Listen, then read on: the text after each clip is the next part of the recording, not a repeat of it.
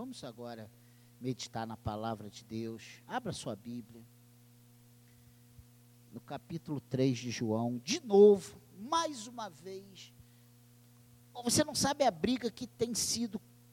Senhor, de novo. Ai, esse texto. Eu tento mudar e o texto martela, martela, martela. João 3,16. A missão do filho.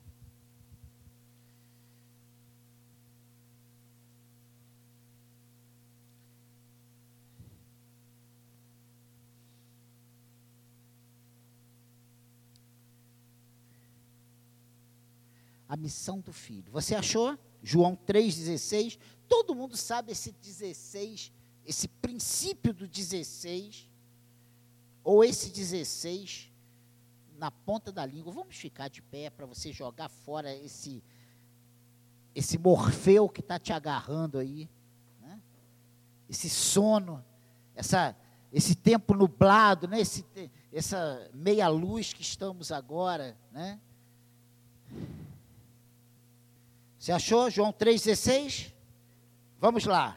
Porque Deus amou o mundo de tal maneira que deu seu Filho unigênito, para que todo que nele crê não pereça, mas tenha a vida eterna. Leiam aí o 17.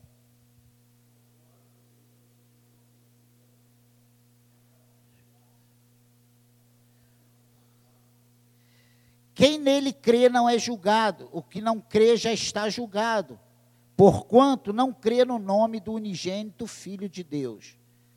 20, 19.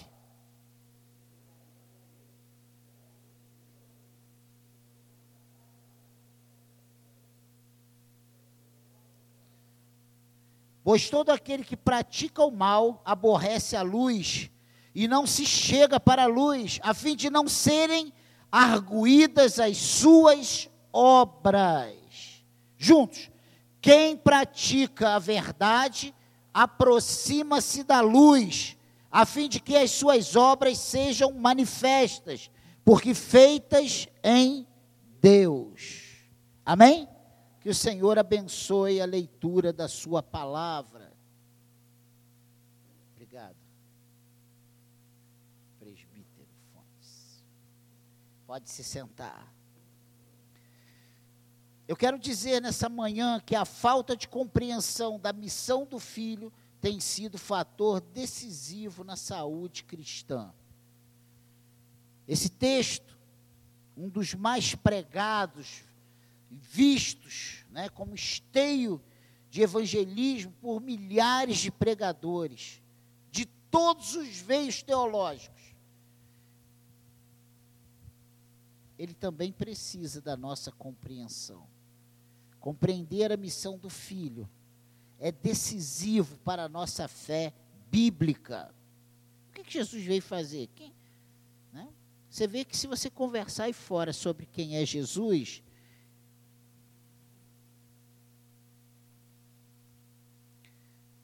você vai ver que a maioria não sabe nem quem é Jesus. Uns dizem que ele é um, formador de opinião, foi um líder, né? Obrigado.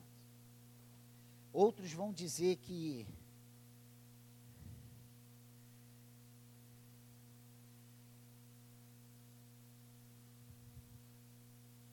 ele é qualquer coisa menos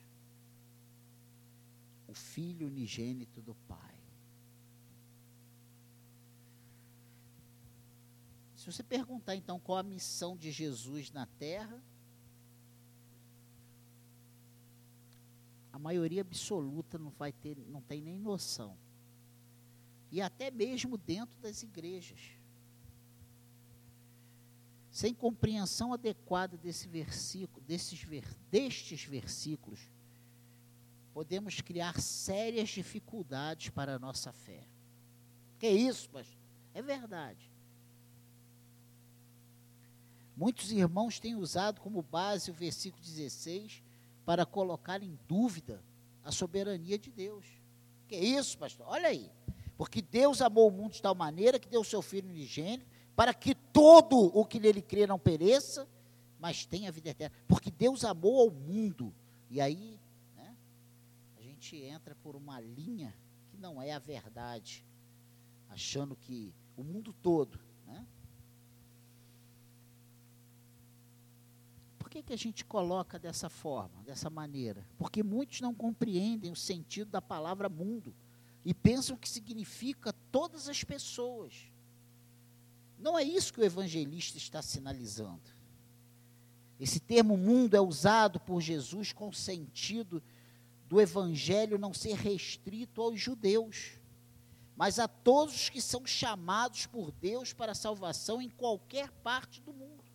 O evangelho é ofertado a todos, sim, mas neste mesmo evangelho de João, Jesus deixa bem claro que o Pai já de antemão entregou a ele os que serão salvos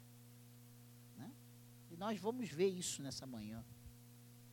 Se nós avançarmos uma página, duas páginas na minha Bíblia, três, na verdade, por causa do. Para achar o versículo. Se tu for lá no capítulo 6 de João, no versículo 37 até o 40, olha o que, que diz aí.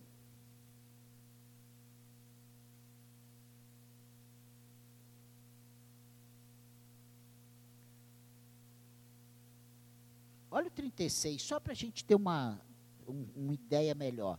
Porém, eu já vos disse que, embora me tenhais visto, não crede. Aí, 37. Todo aquele que o Pai me dá, esse virá a mim, e o que vem a mim, de modo nenhum o lançarei fora. Porque eu desci do céu não para fazer a minha própria vontade, e sim a vontade daquele que me enviou. E a vontade de quem me enviou é esta: que nenhum eu perca, de todos os que me deu.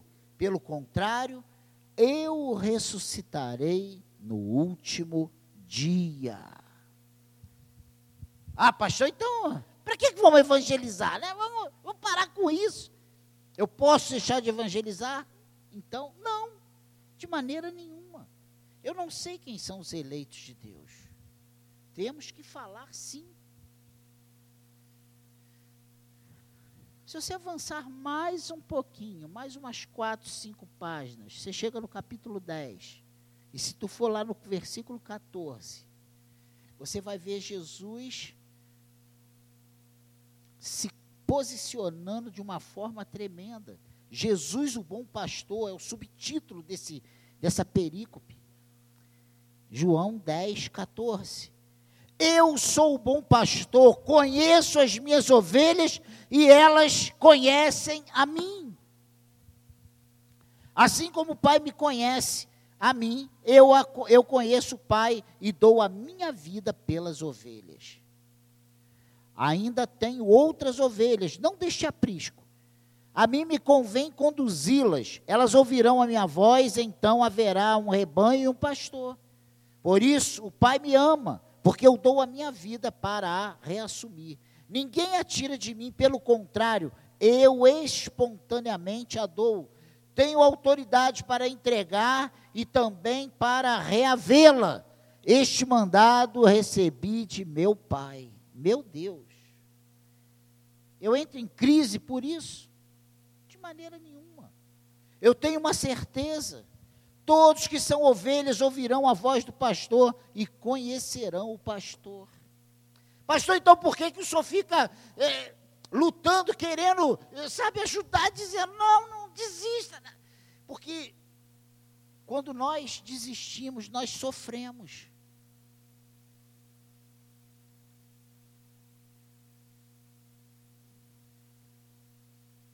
Eu acredito que se você é de Deus, antes da sua morte.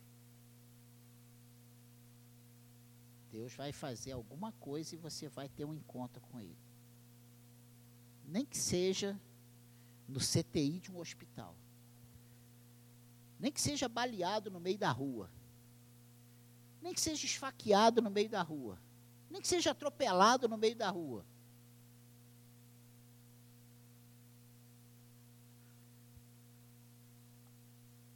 Mas uma coisa a gente também tem que ter certeza: Deus não nos chamou para uma vida miserável. Deus nos chamou para uma vida abundante. Essa vida abundante já começa agora. Não é só na glória. Ah, não, a gente quer levar tudo para a glória. Na glória, na glória, na glória. Mas é aqui. Deus tem vida boa para nós aqui. Que isso, pastor? Essa vida que eu estou levando é vida boa? Precisa ver a tua vida sem Jesus, como é que seria? Muito pior. Que isso, pastor? É verdade. Eu não entro em crise com esses textos, porque as ovelhas são conhecidas pelo Senhor e elas conhecem o pastor, lá no fundo.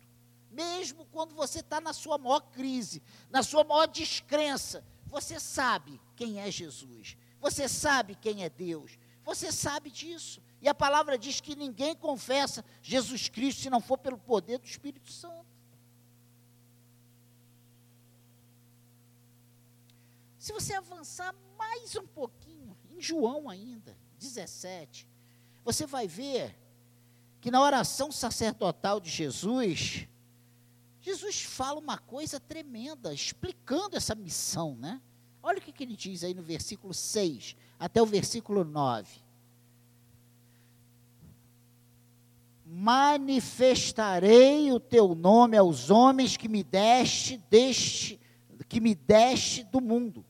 Eram teus, tu nos confiaste e eles têm guardado a tua palavra. Agora eles reconhecem que todas as coisas que me tens dado provém de ti, porque eu lhes tenho transmitido as palavras que me deste, e eles as receberam. A verdadeira e verdadeiramente reconheceram que saí de ti e creram que tu me enviaste. E por eles eu é que eu rogo. Não rogo pelo mundo, mas por aqueles que me deste, porque são teus. Jesus, em oração, explica claramente o versículo de João 3,16. Ele está dizendo aqui, ó. É por eles que eu rogo, não rogo pelo mundo. Ué, como é que ele veio para o mundo e agora ele não roga pelo mundo? Entende? Mas por aqueles que me deste, porque são teus.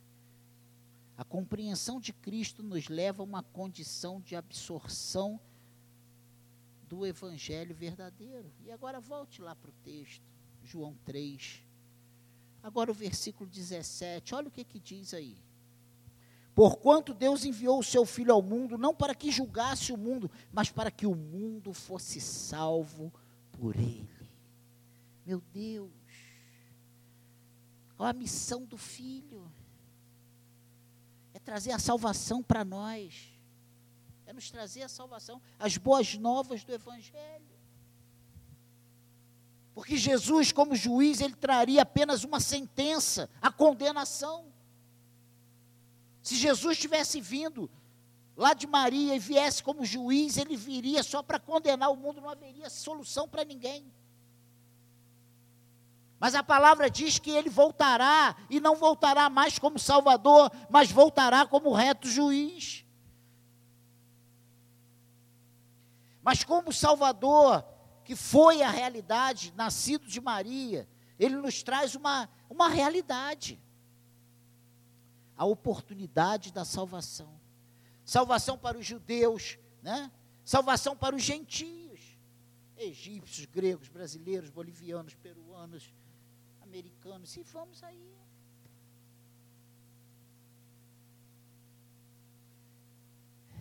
Olha o que diz aí o versículo 18 de João 3. Quem nele crê não é julgado, o que não crê já está julgado, porquanto não crê no nome do unigênito Filho de Deus. O Evangelho é tão maravilhoso que nos tranquiliza com relação à nossa missão e futuro. A nossa missão é crer em Jesus Cristo. Único, a única coisa que nós precisamos fazer é crer em Jesus Cristo, como Filho unigênito do Pai. E nós vemos isso que dizendo que a obra de Deus é essa, que nós creiamos naquele que foi enviado por Deus, essa é a nossa obra. A gente acha que obra de Deus é tocar, que obra de Deus é, é pregar, que obra de Deus, sabe? A, a obra de Deus é crer que Jesus Cristo é o Filho de Deus. Quando não cremos nisso, é um pecado sem perdão. Claro que é. Qual a chance de perdão que há para aquele que não crê que Jesus Cristo é o Filho de Deus? Que, que, que não crê que Jesus Cristo é o Senhor e Salvador? O único caminho, a verdade é a vida.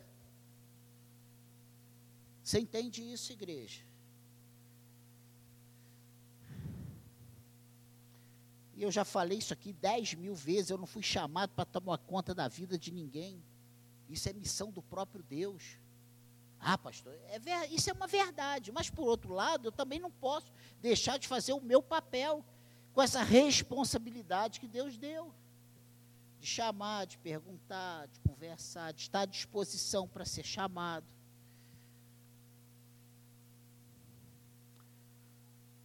Temos uma única missão: crer em Jesus Cristo como Filho de Deus, Senhor e Salvador dos homens. Precisamos né, entender isso. E olha o que, que diz o versículo 19. E isso talvez faça muita diferença na nossa vida, ou na sua vida. O julgamento é esse, é este, que a luz veio ao mundo, e os homens amaram mais as trevas do que a luz, porque as suas obras eram mais. Olha só, olha o que esse versículo está dizendo: que os homens amaram mais as trevas do que a luz. Olha como ele coloca: o julgamento é este, olha que coisa séria.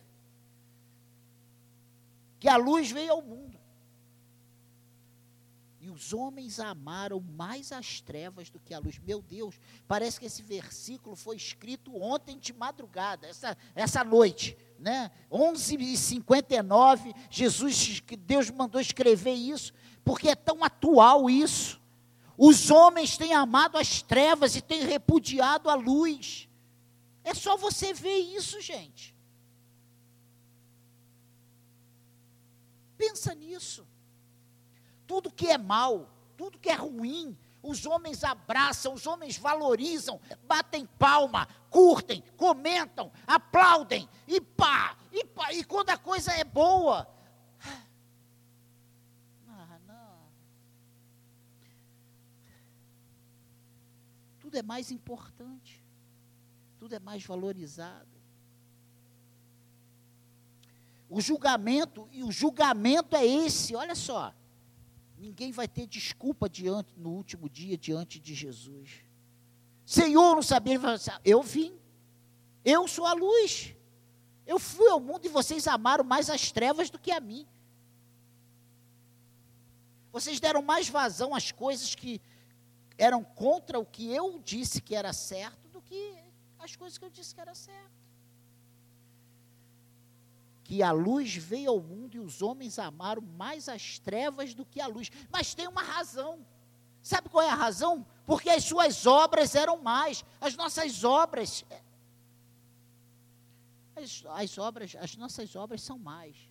Você que pensa que você é bom, que você sabe o que você está fazendo, eu posso te afirmar nessa noite, nessa manhã, sem medo de errar, as, as suas obras são mais as nossas vontades, os desejos que brotam no nosso coração são maus. São todos eles contrários à vontade de Deus. É tudo aquilo que Deus não quer para nossas vidas, é o que nós queremos que aconteça. É igual dieta. Não, eu adoro aquela alface sem nada. Ai, que delícia! Delícia! Essa picanha aí com essa gordurinha aqui. Ai, é uma coisa horrível.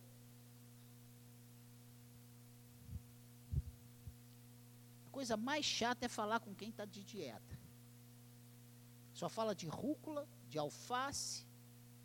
E aí, para incrementar, colocar um, um, um. Fala do tomatinho, né? E é exatamente o homem sem Deus.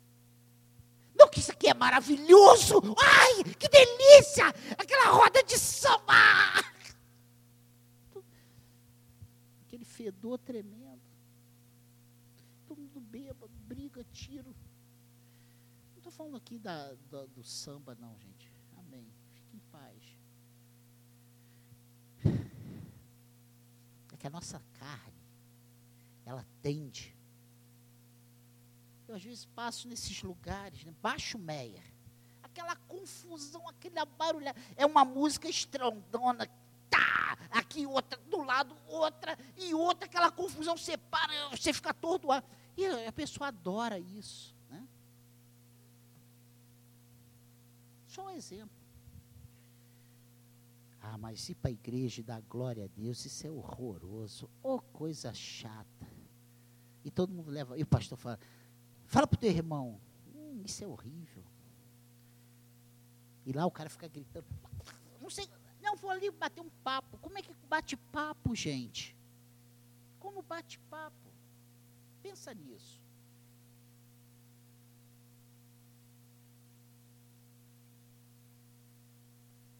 Mas isso não é porque é o erro, é questão que nós, o nosso coração está ruim.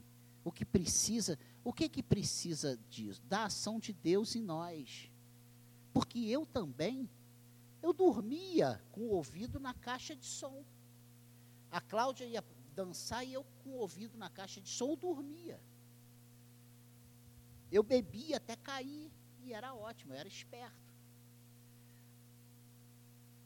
Ele diz aqui claramente isso. O julgamento é esse que a luz veio ao mundo os homens amaram mais as trevas do que a luz, mas não foi porque eles fizeram uma escolha, porque as suas obras eram mais que nós precisamos é pedir ajuda ao Senhor para que as nossas obras sejam boas. Para que o Espírito Santo de Deus fale ao nosso coração, para que o Espírito Santo de Deus mude o nosso interior. E não é uma mudança que precisa vir primeiro de, fo de fora para dentro, mas de dentro para fora.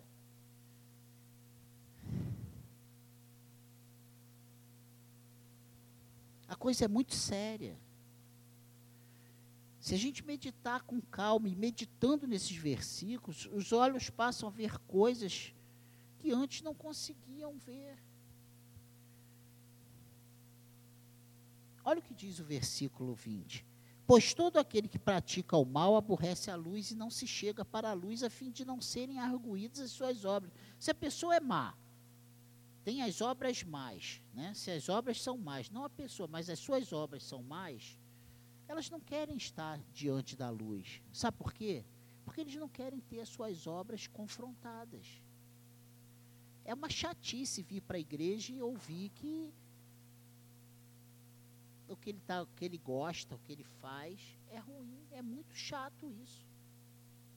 E isso aí não traz ibope para a igreja, isso não traz, muito pelo contrário, as pessoas vão embora. E dá vontade de ir embora a nossa natureza pede para ir embora. Ah, não vou ficar ali não, todo dia é a mesma coisa. O pastor só fala que a coisa é ruim, que aquilo ali é pecado, que, que não pode ser assim. Mas não sou eu que estou falando isso, é a palavra de Deus. Não adianta eu dizer que você ficando aqui, e não adianta eu falar uma coisa boa, sabe? Só para os teus ouvidos se agradarem. A verdade é que existem muitas pessoas que aborrecem a luz, são as pessoas que não conseguem se chegar para a luz, porque sabem que serão expostas por elas.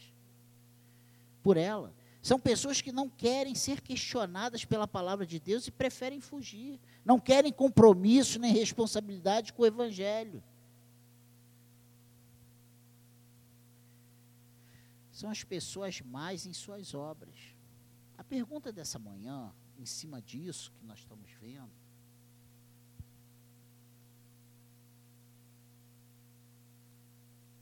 é o que temos praticado? Obras boas ou obras mais? Somos praticantes de obras boas ou de obras mais? Qual a qualidade das nossas obras? Não, eu faço bem, eu não faço mal para ninguém. Mas não é fazer o mal para alguém elas não serão medidas se são boas ou mais pelo que eu faço para o meu próximo apenas. É, é, como eu faço em relação a Deus.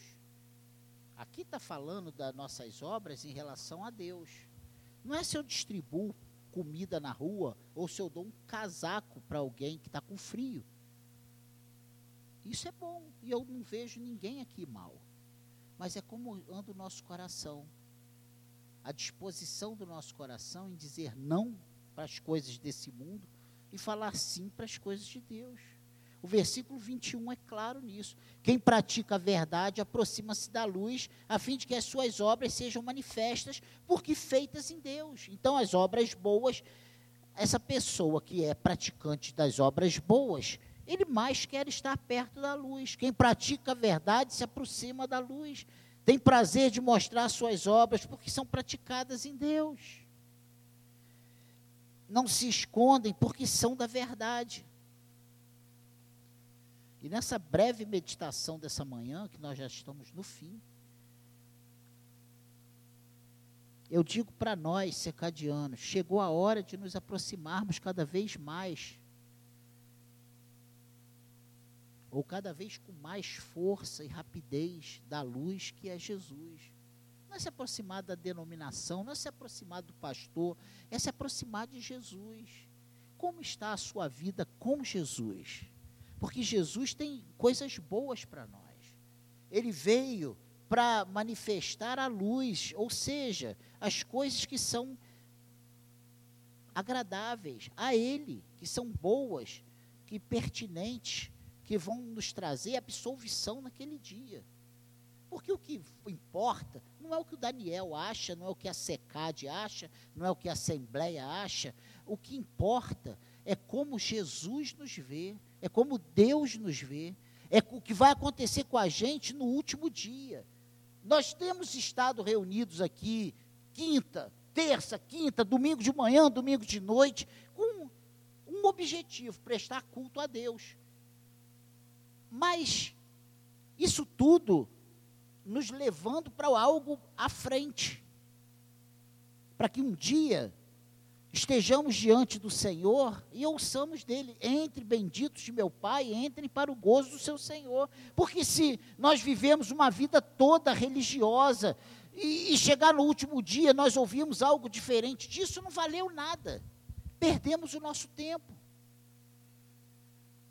Literalmente. E o que Jesus quer de nós, a missão dele, não foi trazer é, que a gente chegasse, conhecesse e ficasse e frequentasse para depois morrer. O que Jesus, o propósito dele foi nos trazer a vida e vida em abundância. O propósito de Jesus foi nos dar a vida eterna, a salvação. Para isso nós precisamos conhecer a missão do Filho. Não é para a gente ficar bem aqui ou com o irmão e todo mundo aplaudir e dizer: Olha, você está de parabéns. Eu não sei se você vai, você não sabe se eu vou.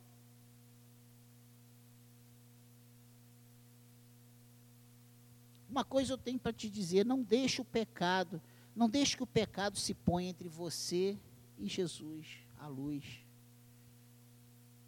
Como vou fazer isso? Eu não consigo. Talvez seja a tua resposta. E eu tenho uma solução pequena, rápida para você. Preste atenção nisso. Leia a palavra de Deus. Estude a Bíblia. Ore sem cessar. Se consagre, se santifique. Fuja da aparência do mal. Se determine a fazer somente a vontade de Deus. Não faça a, a vontade do inimigo da nossa fé. Não faça a vontade da sua carne. Vigie para não pôr o seu pé no laço do passarinheiro, do inimigo. Só assim estaremos nos aproximando a cada dia do Senhor, da luz. A missão do Filho é trazer salvação a todos que nele crê. Como vamos crer? Se a fé vem pelo ouvir, ouvir a pregação da palavra de Deus. Como vamos crer se não há quem pregue? Como vamos crer se não há quem, se a gente não escuta? Não vai ser longe da casa de Deus que isso vai gerar fé. Não vai ser lá no mundo que um dia você vai ter fé. Você vai ter fé ouvindo a pregação. A missão do Filho é nos tornar praticantes da verdade. E só com a ajuda dele isso é possível. Daí, próximos da luz, Temos obras dignas de serem manifestas, porque são obras feitas em Deus. Amém? Essa é a breve palavra para hoje. Entenda isso. Pastor, mas o senhor vem, o senhor está falando. Eu, eu tenho que falar. Eu não posso deixar de falar a verdade. Pastor, mas podia ser de outro jeito.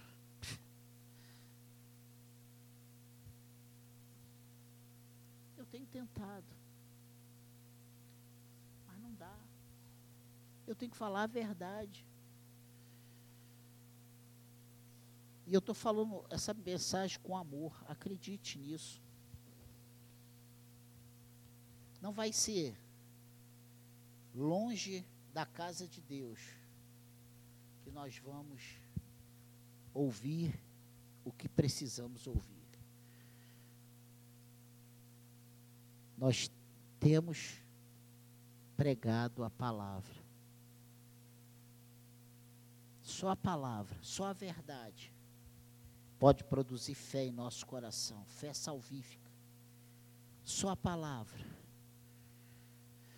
pode nos aproximar de Deus. Se você está desanimado, cansado e sobrecarregado, acredite, só Jesus é a luz. Não tem luz em outro lugar. Longe de Jesus, só trevas. Obras feitas fora de Jesus são trevas. As obras feitas em Jesus são luz. É simples. Ele teve uma missão, ele tem uma missão. Jesus veio com uma missão. A missão é nos salvar, é resgatar o perdido. Vamos aproveitar isso, irmãos. Vamos pedir ajuda ao Senhor. E nós sabemos, e nós lemos. E o fato de nós estarmos aqui nessa manhã, meu Deus. O fato de você ter sido trazido pelo Senhor nessa manhã é tudo. Ele sabia que você estaria aqui. Eu não sabia. Alguns a gente faz ideia, outros, e às vezes, a maioria das vezes, quando a gente faz ideia que vai estar, não está. O Senhor sabia exatamente os que estariam aqui. O Senhor sabia exatamente os que precisavam ouvir isso que nós falamos aqui. Creia nisso.